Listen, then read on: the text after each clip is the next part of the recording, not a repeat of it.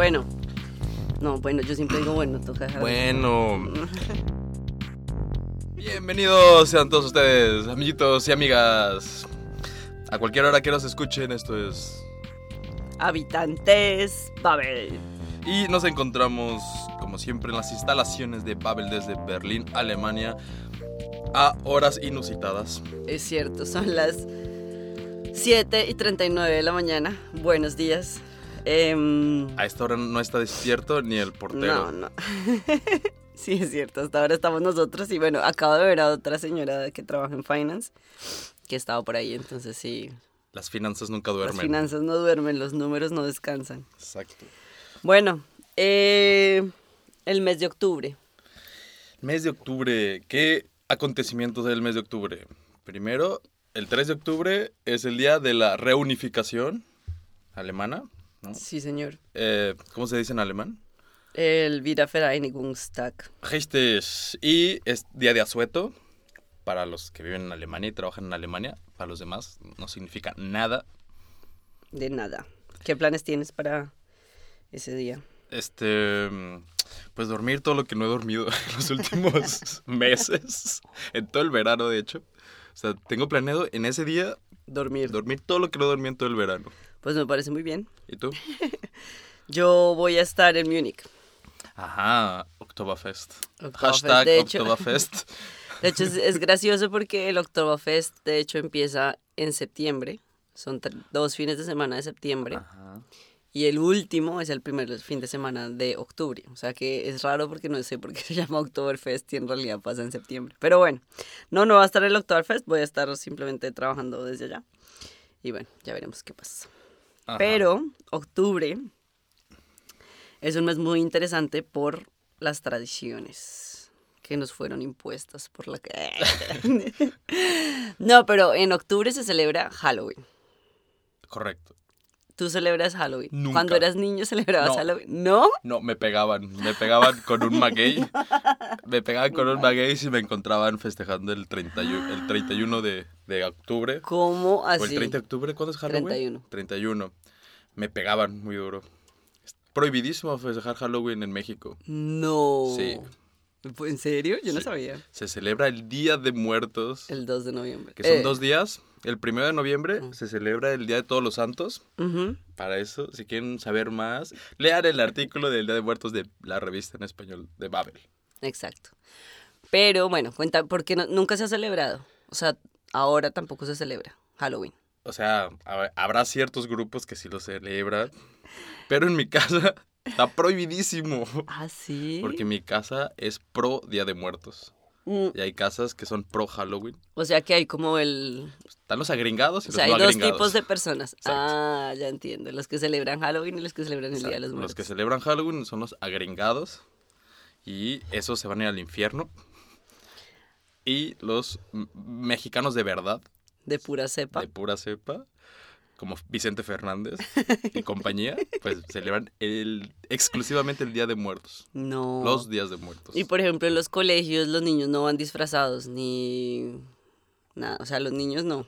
Pues si te quieres disfrazar, disfrazate. Ay, no, en serio, yo no sabía que estaban tan divididos. O sea, si hay un día que se van a disfrazar, va a ser el primero y el segundo de noviembre. No el Ah. 31 de octubre. Uy. Oh, ya. Pues bueno, en Colombia sí se celebra Halloween. Gringos. Es- sí, nosotros somos orgullosamente neocolonialistas. Eh, hemos sido orgullosamente neocolonizados. Neoamericanos. Pero, pero yo también tengo el recuerdo de niña. O sea, no sé en qué momento pasó, no sé si mi mamá o sus hermanos se disfrazaban o mi abuela, creo que tampoco. Pero sí sé que, mm, pues yo desde que era pequeña tengo el recuerdo de salir a pedir dulces y de salir a cantar Tricky Tricky Halloween, quiero dulces para mí. Y si no Oh. me das, se te crece la nariz. Todo eso es nuevo. No Esto es de niños, claro. Ahora es como, quiero paz, quiero amor, quiero dulces, por favor. Que es como, a ver, o sea, eso no es divertido. La idea era decirte que se te iba a crecer la nariz. Que además el tricky tricky viene del trick or treat.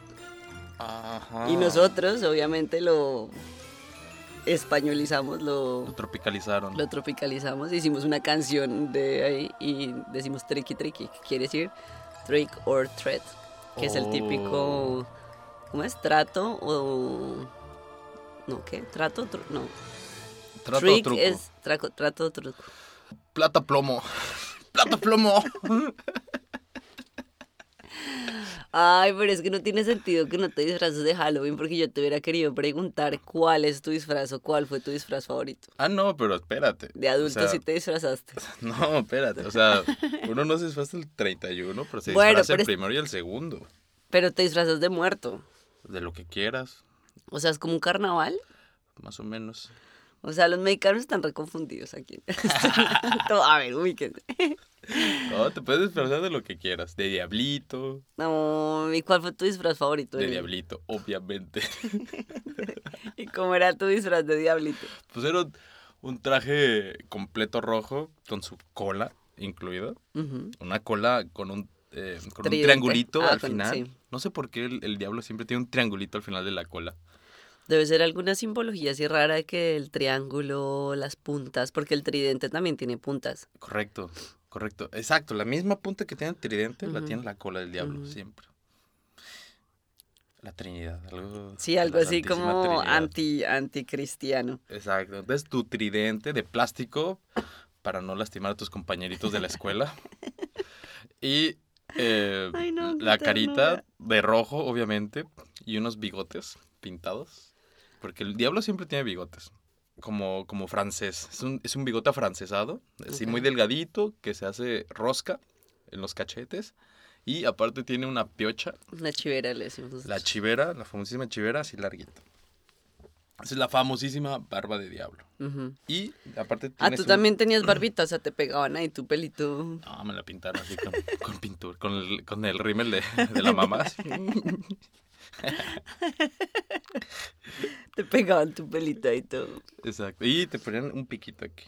Oh, ¿Hay fotos de eso? No. Por suerte no. Ese era mi disfraz favorito. ¿Y tus hermanas de que las disfrazaban? Obviamente de princesas. Ah, No, no es cierto. También de, Obviamente. No, también de diablitos. También era, diabl- era la familia de diablitos. Nosotros éramos payasos. ¿Ah, sí? ¿Por qué? No sé. Ay, me dices que nosotros estamos confundidos y ustedes de payasos. Porque yo creo que era como lo más fácil para mi mamá hacernos un disfraz de payaso, porque era como cualquier pedazo de tela, Harina armarlo. pan. Harina pan. Una capa de harina pan. Mimo, payaso, harina, pan, una fresa y, y la peluca de la abuela. Claro, y usaban el, el, el disfraz del carnaval. Entonces ya tenían. Claro, ya lo Ya lo teníamos. todo. No, y la maquillada era súper fácil, sí, harina, pan y estúpido. No, pues te ponían ahí ya tu boquita roja, tus ojitos de payaso y listo. Y la peluca era genial. Y... Pero ¿qué tipo de payaso? A ver. No, payaso tierno, o sea, payaso, payaso triste, payaso esos que uno ve, que ve... Ah, que payaso que- clásico, payaso claro, el que te llaman así, a, comen, sigan, vengan a almorzar, el payaso de la calle, el payaso normal, Ay, o sea, es que hay muchos payasos. el payaso de la calle en Bogotá, ese payaso. Alguien que nunca estuvo en Bogotá. Que no conoce el payaso de la calle de Bogotá. A ver, Eh, es un payaso. Empezamos de pies a cabeza. O sea, es los un payaso que tiene zapatos grandes, Zapatos coloridos, correcto. o sea, como cabezones, como Como- que el zapato tiene una punta gorda, Como el zapato de boliche. pero enorme. Re enorme. Desde payaso. Correcto. Luego, el traje. Y luego viene un pantalón, O sea, es de una pieza el, el- el traje. eh, sí, exacto, es un enterizo, uno- un- nosotros lo llamaríamos como un overol, Ajá. Y de colores. Ajá. Puede ser que una pierna es de pepitas y la otra pierna es de rayitas o Ah, así colores, colo- as colorido as posible. ok. Guantes, es ancho. blancos. No, no, no. El pantalón es ancho, o sea, es como una bolsa. Entonces, te ca- o sea, se hace bolsa en la panza, Bombacho. bombacho. Tienes tirantes o tienes tirantes, o sea, o es un enterizo o tienes tirantes para el pantalón bombacho. Y la camiseta o camisa igual, o sea, como que algo blanco o negro de colores, no importa. Tienes la carita pintada de blanco, Ok. una nariz roja, Ajá. una boquita, o sea, como una sonrisa, que es lo más triste de un payaso, o sea, una sonrisa pintada con rojo, así como súper feliz y tú llorando por dentro. como triste por fuera, perreando por fuera. ¿Qué? Triste por dentro, perreando por fuera. Y los ojos también pintados y una peluca crespa, o sea, de pelo chino, como dicen ustedes, así enorme, Ah, de color. roja de colores o amarilla. Y pues nada, tu calabacita para los dulces. Porque tenemos una calabacita de plástico que es mi parte favorita, o sea, me encantan, me encanta como la decoración de Halloween. Ajá. y, y todos los niños salen con una calabacita de plástico que es muy, muy como característica. Y ahí te echan tus dulcecitos. Ajá. ¿Y qué, ¿Y qué tipo de dulces te echan? Harina pan. Harina pan. Todo te echan arepas. No, ¿cómo se llama este dulce riquísimo? Que es como cajeta. Arequipe. El Míralas. arequipe. Son estas. Ah, Entonces cada niño tiene una canastica. Es como una canastica de calabaza. Bueno, pero más allá de las tradiciones estas así de, de, de Halloween y sea de donde sea que vienen. eh, a mí me gusta como todo el ambiente de oscuro, de la familia Adams, de vestirse de negro, las brujas, películas de zombies. A mí eso me gusta, así sea gringo, lo sé, lo acepto, pero me gusta. Pero nosotros tenemos, para nosotros, o sea, nosotros no tenemos Día de Muertos, entonces como que también eso hace que no haya una tradición local súper fuerte que compita con lo que se nos impuso ujú, correcto. comercialmente, porque creo que es más comercial que otra cosa. Vender disfraces, Bueno, pero al, fin y al cabo, eso eh, activa la economía local también. no, total. O sea, Harina pan vende. vende, vende de hecho sabías, sabías que el día de, el- en Colombia, el Día del Amor y la Amistad, o sea, San Valentín, se celebra en septiembre. ¿Por qué? Porque Pero- en febrero, o sea, en febrero, enero es el como el de la vuelta al cole. Y los comerciantes, pues no querían, era como, a ver, o sea, no vamos a perder plata aquí porque ven, estamos replicando el San Valentín gringo. Ajá. Entonces lo vamos a pasar a septiembre Ajá. y así todo el mundo tiene, invierte, gasta, compra antes de Navidad Ok. y después de volver a entrar al colegio, que es en julio para Ah, nosotros. Pero tiene, tiene mucho sentido porque aparte en febrero también es carnaval En Barranquilla, sí. en Barranquilla. Entonces, pues ya ahí es gastadera de por sí. Claro, Entonces, pues en septiembre que hay un huequito y donde no se gasta, pues mira. te lo, Ahí lo colocamos. claro. claro. Ah, pues, tiene todo el sentido del mundo. Volviendo al tema del que vamos a hablar hoy, después de haber dado el contexto de Halloween, octubre. Hoy vamos a hablar de fobias. Uh. Yo tengo fobia a los impuestos. Taxofobia. Taxofobia. Debe haber algo así seguro. Sí. Uf, los impuestos. Mm, yo no le tengo tanta fobia. ¿A qué le tienes fobia? Yo a qué le tengo fobia. A los borrachos. ¿Qué va? Calvo. o sea, yo soy un ángel.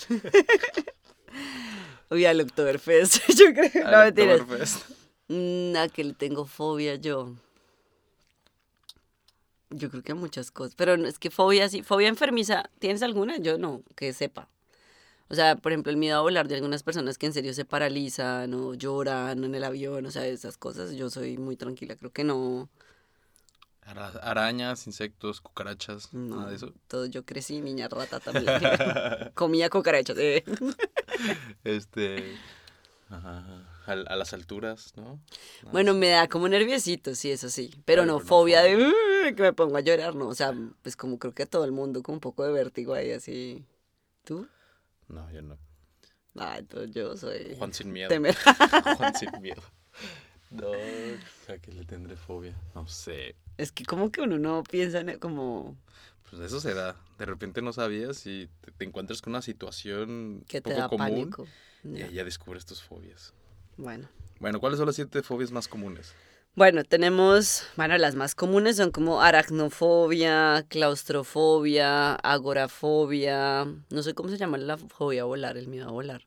Pero aracnofobia, yo me acuerdo que siempre la escuché como, ay, me da miedo las arañas, aracnofobia. Es como, Soy aracnofóbica. o bueno, no sé, pero en este caso vamos a hablar no de las más comunes, sino de las más raras. Ah, las más raras. Esta te va a dar mucho miedo. O sea, si tú tuvieras esta serías una persona muy infeliz. A ver. Corofobia. Fobia a los coros. Fobia a bailar. Ah, bailar. Ajá. Porque es que para los que no conocen a Néstor, Néstor es un hombre del sabor, un hombre del swing. Ahí donde lo ven, ahí porque no lo pueden ver, está levantando los brazos y haciendo movimiento de cadera. Y él es un bailarín, o sea, todas las discotecas de Berlín lo conocen. Excepto las, las que son corofóbicas. y entonces, la- a ver, la corofobia, ¿cómo funciona? Tú ves a alguien bailar y te, y te da pánico. No, o sea, o te da pánico simplemente, bailar. A- a ti. simplemente tienes, tienes, tienes miedo a bailar. O sea, yo creo que debe ser, no sé si tienes alguna mala experiencia con una fiesta o esas que te... Lo que pasa es que en el contexto latino, yo creo, como caribeño, uno en las fiestas siempre tiene que bailar. O sea, a mí tampoco me gustaba bailar, porque uno va al cumpleaños de la primita de dos años y hay fiesta y hay que bailar y hay trago y todos los adultos están enfiestados y uno a los 10 años como no quiere bailar lo pone a bailar salsa y, y había que bailar, o sea, no hay forma de que no, uno no baile. Y no sé cómo sea aquí, o sea, aquí bailar es otra cosa. ¿Quién nadie baila? Exacto. Entonces de pronto, digamos que tú eres un niño alemán Y te mandan a la ciudad rata y te ponen a bailar, pues te da, ¿cómo se llama? Corofobia. Corofobia. Ah, qué triste. Pero bueno, eh, creo que no, nunca lo he escuchado, no conozco a nadie que tenga miedo a bailar. Pero bueno, lo interesante es que se deriva de la palabra griego, de la, la palabra se deriva del griego, que coro de hecho no significa canto, sino danza. Ah, por eso es coreografía. Exacto. Oh, todo tiene sentido ahora. Sí. Bueno, viene una fobia, la segunda es una fobia muy difícil de leer, así que espero que me lo perdonen. Se llama hipopotomonstrosesquipedaliofobia. Eso es una fobia Mm. a los hipopótamos de tres patas. Ay, sí, pareciera. Pues es un miedo a las palabras largas. Que, a ver, o sea, nunca la había escuchado. Pero curiosamente es la palabra original designada para esta extraña fobia era sesquipedalofobia, que sesqui en latín significa uno y medio y pedal significa pie. O sea, esta combinación se usó en la poesía romana para referirse a las palabras que tenían un pie y medio de largo. Ajá. O sea, que eran larguísimas. Pero bueno. No me parece tan gracioso, pero en la antigüedad de pronto la gente hacía estos chistes raros. Muy raro. Esa es una fobia muy rara. O Y hay tú ves- gente- Tú ves escrito en el periódico en Entwicklungsländer, que no es tan larga, pero podría ser Que- más larga. Traduce países en vía de desarrollo. En países en vías de desarrollo. O sea, tercermundistas, o sea, colegas Nosotros. nosotros. A ver, eso en español, pues, fonéticamente es más largo que en Entwicklungsländer, pero como Pero es está que no es todo en una sí, palabra, claro. te da miedo. ¿O ¿Cómo funciona? Bueno, las palabras largas te pueden dar miedo cuando estás aprendiendo un idioma. O sea, Ah, si estás correcto. aprendiendo alemán y estás como, ay, tengo que leer el Wicklungsländer. Bueno, sí, puede que sí. Pero bueno, nosotros no sabemos y no podemos hablar de esto porque no las tenemos, no tenemos las fobias. Yo solo te estoy contando, Ah, bueno. ¿ok? Esta fobia la tendrías en este, si la tuvieras en este momento, no podrías estar sentado en esta habitación conmigo. Podcast fobia. Santofobia. Santofobia. Porque yo soy un ángel. No, es el miedo al color amarillo. Oh, que mucho amarillo en este lugar. Eh, al igual que con los corófobos, las personas que padecen de santofobia ciertamente deben pasar mal, la deben pasar muy mal. Porque tienen que evitar los emojis, los taxis, Los Simpson. los... Pokémon. Hombre, qué pobrecito. No pueden ver los Simpsons, no. Ni tampoco Pokémon. No pueden, no, les no. asusta Pikachu. El sol, ¿te imaginas? todo? El sol. No. No, los Simpsons. Yo crecí con los Simpsons. Los Claro. Simpsons y en TV. Bueno, la cuarta fobia es la metrofobia. Y metrofobia es el miedo a la poesía. A la métrica. Ajá. Ah, pues mira. A la poesía. sí. Qué cosas más raras todo eso. No, no entiendo nada.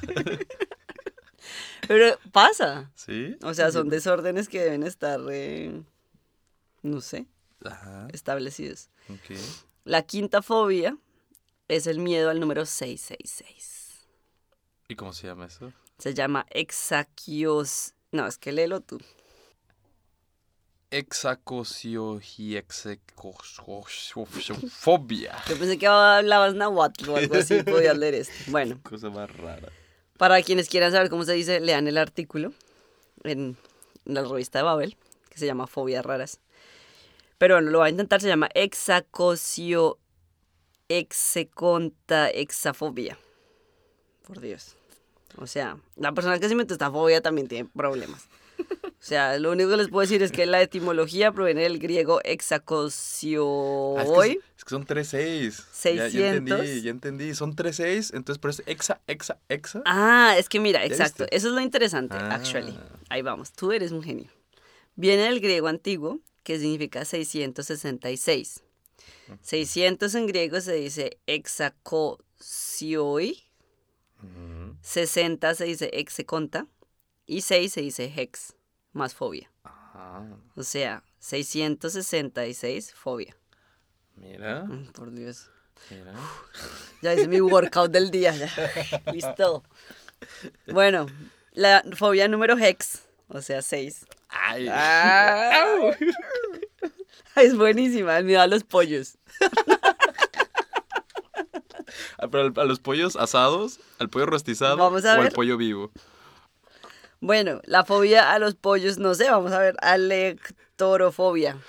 Pues los pollos son bien feos, Sí. sobre todo cuando no tienen, cuando están muertos ahí ya sin plumas, que uno es como, No, yo creo que vivo es más feo un pollo. también, es que son, son dinosaurios. De hecho dicen que son los descendientes, los únicos descendientes directos de los dinosaurios. Sí, la gallina, ¿no?